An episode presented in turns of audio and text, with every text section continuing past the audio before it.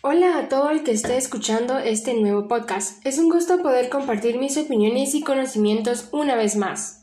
Espero estén sentados para que puedan relajarse y escuchar el resumen y mi crítica sobre el relato de un náufrago. Entonces, comencemos con el relato. Este libro no empieza igual que los demás, ya que primeramente nos da una microhistoria de la historia en la que se narra que el 28 de febrero de 1955 se conoció la noticia de que ocho miembros de la tripulación del destructor Caldas habían caído al agua y desaparecido a causa de una tormenta en el mar Caribe. Aquella nave viajaba desde Estados Unidos hacia el puerto de Colombia, de Cartagena. Durante esta trayectoria surgió la tragedia de la cual se declararon todos muertos.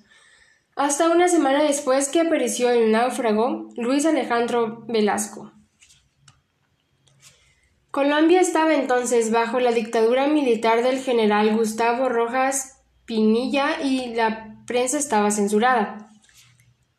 Un tiempo después, Luis Alejandro fue con el periodista para venderle su historia, ya que, después de haber vuelto un héroe y hacer publicidad, la gente comenzó a creer que todo era una farsa, y así es como este relato fue escrito. Esa era la microhistoria de la historia. Lo siguiente del libro ya es mucho más extenso, pero en resumen podríamos decir que pasa lo siguiente. En los primeros capítulos observamos cómo Luis Alejandro presiente que algo malo sucederá en el viaje. Sin embargo, no se imagina lo que realmente sucedería. Llega el momento de la tragedia y esperan la orden de soltar carga, orden que nunca llegó y que provocó que una ola terminara tirando al mar a algunos marineros, entre ellos el protagonista de esta historia. Ya en el agua logra subirse a un bote e intenta rescatar a algunos de sus compañeros, cosa que no logra. A partir de ese momento se queda varado en el mar, los primeros días esperando un rescate, ya sea aéreo o marítimo.